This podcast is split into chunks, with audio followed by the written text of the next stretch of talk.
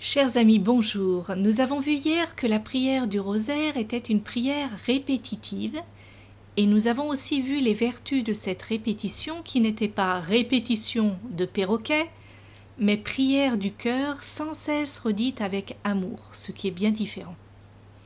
Aujourd'hui, nous allons continuer notre parcours en nous attachant à la spiritualité du rosaire et notamment à son aspect contemplatif car la prière du rosaire est vraiment une prière contemplative.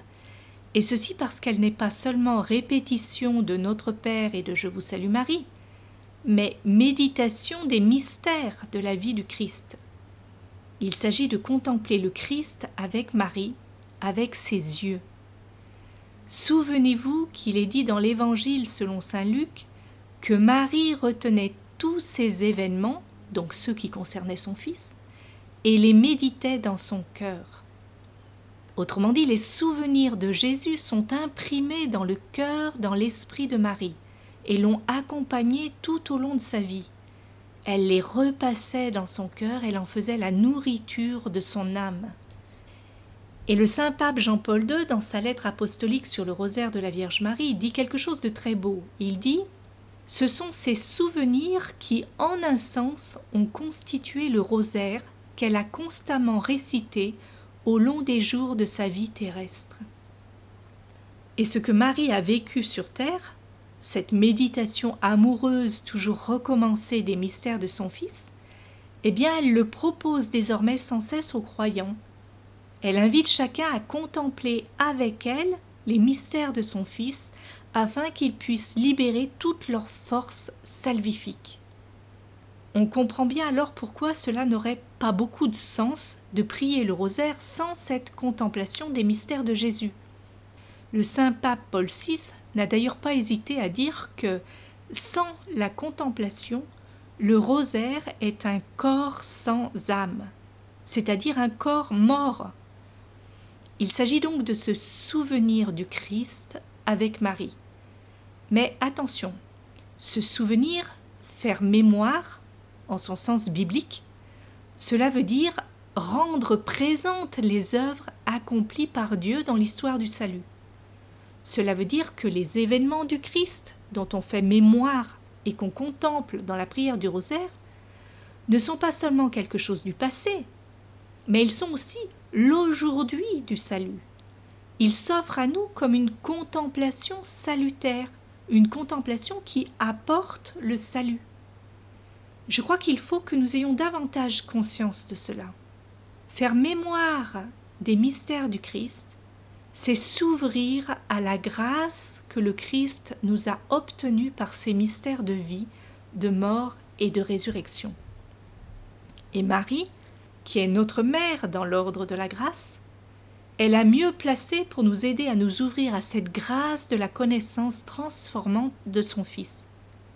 Elle le connaît par cœur, elle le connaît par le cœur, et elle peut donc nous obtenir les dons de l'Esprit Saint, tandis que nous nous mettons à son école pour lire le Christ, pour en pénétrer les secrets, pour en comprendre le message. Comme Marie a formé Dieu, le Christ, à la vie humaine, elle peut nous former, nous, les hommes, membres du corps du Christ, à la vie divine. Elle peut nous apprendre à conformer notre vie à celle du Christ, à devenir comme le Maître. Plus on prie le rosaire, plus on côtoie ainsi le Christ dans toute sa vie, son enfance, sa vie publique, sa passion, sa résurrection, et plus on s'imprègne de ses sentiments, de sa manière de voir, d'agir, et on devient ce que l'on contemple. Celui qui nourrit son âme du Christ, qui contemple le Christ dans les mystères du rosaire, qui sont comme un résumé de l'Évangile, devient petit à petit ce que le Christ est lui-même. Saint Augustin disait cela à propos de l'Eucharistie. Nous devenons ce que nous recevons, mais nous devenons aussi ce que nous contemplons.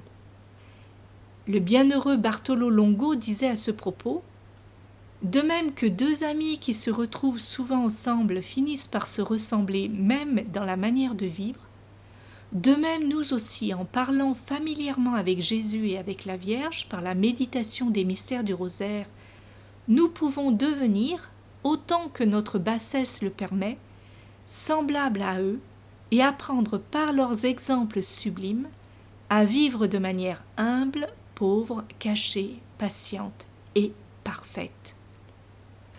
Et alors, finalement, s'accomplit en nous la parole de Saint Paul dans la deuxième lettre aux Corinthiens, chapitre 3. Nous tous qui, le visage découvert, réfléchissons comme en un miroir la gloire du Seigneur, nous sommes transformés en cette même image, allant de gloire en gloire, comme de par le Seigneur qui est esprit. Certes, ça ne se fait pas en deux ou trois rosaires médités. C'est un chemin de configuration, un chemin de croissance spirituelle où le vieil homme en nous meurt petit à petit et où l'homme nouveau, en synergie avec la grâce, naît et croît en sagesse, en taille et en grâce devant Dieu et devant les hommes pour reprendre ce qui est dit du Christ. Combien de saints, de papes, qui ont fait du rosaire la vie de leur âme, leur chemin de sanctification, et qui, sans lâcher la main de Marie, se sont laissés transformer jusqu'aux portes du paradis. Alors, imitons-les, empruntons le chemin sûr qu'ils ont emprunté, et sans même nous en apercevoir, nous serons nous aussi unis au Christ et à la Vierge, et nous entrerons ainsi sous bonne escorte au ciel. Voilà, nous poursuivrons demain notre réflexion sur le rosaire et nous verrons à quel point c'est une prière très complète.